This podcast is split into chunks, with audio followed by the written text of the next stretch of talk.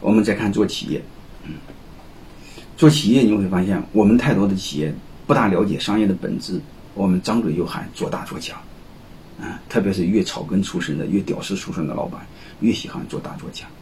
我一会儿讲，内在越脆弱、越不自信的人，越喜欢用外在的强大来表现自己。啊，真正强大的人，他从来不会这个张牙这什么张牙舞爪的，该揍你是一爪之地。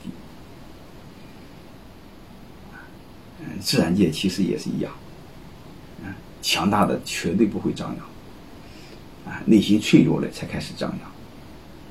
所以你会发现，企业真正的本质，按刚才我说，按刚才这三个词来说，生存、升值和生活来说。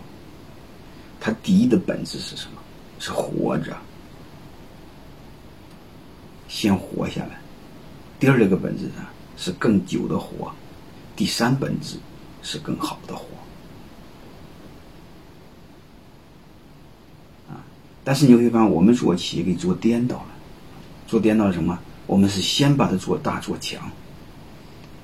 我们忘了第一本质是活着，然后再就是更久的活着。这是我们的终极目的，啊！但是我们做企业有时候给颠倒了，先做大做强。但是各位，你只要敢做大做强，你一做就会做事。啊！你会发现活得很久的都是一些德国那些小企业、日本的小企业，有太多的上千年的企业，规模都不大，但是它吻合了生物的最基本的原则。它首先专注的是做酒，那如何做酒？那下面再去设计能力就好。啊，你会如何做久？你会发现它背后的逻辑和生物生存的本能是完全一样，就是任何一个物物种能活到今天，它有一个独到的能力，而且其他物种是没有的。所以你会发现，活千年的企业，你会发现它一定是在某个领域是行业冠军。但是做大做强不是，做大做强它是并购收购，它什么玩意儿？就是一个体量，说白了就是一堆烂肉。我理解为那叫不懂经营企业。你再大有什么用呢？就像你是你你吃的再多有什么用呢？你活得再好有什么？过两天死了。虽然我各方面都不如你，但是你会发现我比你活得久。各位，你你会发现很明白一个道理，大家选哪一个？一个让你五十岁死了，一个让你一百岁死了，你选哪一个？但是我们太多人就是不明白。其实各位，我们教育也是一样。你看我们太多的教育就是为了考高分，啊，找个好工作，然后挣到好钱，哎，有名有利。和我们经营企业的追求是一样的，这都是很浅层次的人。真正教育的底层是什么？先活着，活着就要有生存能力嘛。然后呢，如何持久的活着？然后呢，如何更好的活着？一步一步的来嘛。怎么更好的活着呢？就是能有尊严的活着，有人格的活着，再有有意义的活着。当然，这是最高境界。第一境界就是你有一定的生存能力，先活下来。但是你看，我们的教育更多的是在教育什么？考高分记标准答案。我们从来没训练大家在生存上，这个这个这个我们这个个体就是孩子怎么在这个社会上活着的生存能力，我们从来没去思考，也没去说，也没去有意识的训练。啊，所以结论你会发现，就这几个字来说，我们来反思：第一，我们又不懂做企业；第二，我们也不懂做教育。啊。对我们个体来说，也不懂怎么做父母，啊，所以过得一塌糊涂。我们接着再往下聊，啊，我们再看另外一个，啊，就是刚才说过，它最底层的动机是求存，就是个体先存，然后确保这个基因长存，也可以理解为对一个物种来说是物种长存。是这个最底层的目的诉求知道了，动机知道，它的表现形式就很简单了。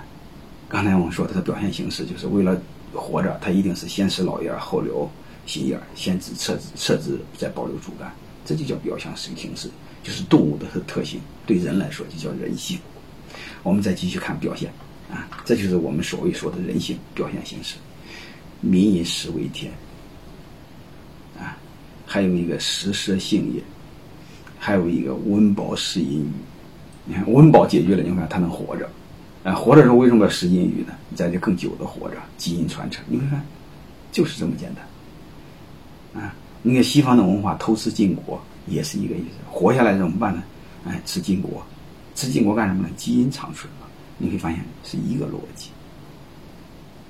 你会发现中国东方文化、西方文化本质上对人性看法是一个，是一个一个一个逻辑，一个意思，只不过是我们没把它提炼总结出来。它一定是这种吃饱了，一定是食色性也。啊，还有一个，如果各位我我如果看过那个我们文化大革命啊，所谓三年自然，这还有很多人写的文章，你会发现，当人饿到极限的时候，当生存受到威胁的时候，人是没有性欲的。为什么没有性欲？性欲消耗能量，它先保证你个体活着，啊，个体活好了之后才能开始产生性欲。为什么是这样？它先保护你。那这就是你会发现，它自然的选择很有意思。然后我们再看更多的，还有还有很多这个有意思的现象，就是很多物种交配的时候，你看交配完之后，这个雄性动物就死了，然后然后让让让让母体母母母母母性动物把它给吃了，干什么呢？因为它交配完之后，这个这个这个任务完成了嘛，活着就没有意义了。嗯，为什么雌性动物把它吃了？吃了有营养，繁殖下一代嘛？因为这和这个问题逻辑是完全一样的。欢迎添加马芳老师官方微信马芳二零零二。获取更多专业咨询与课程信息，感谢您的关注。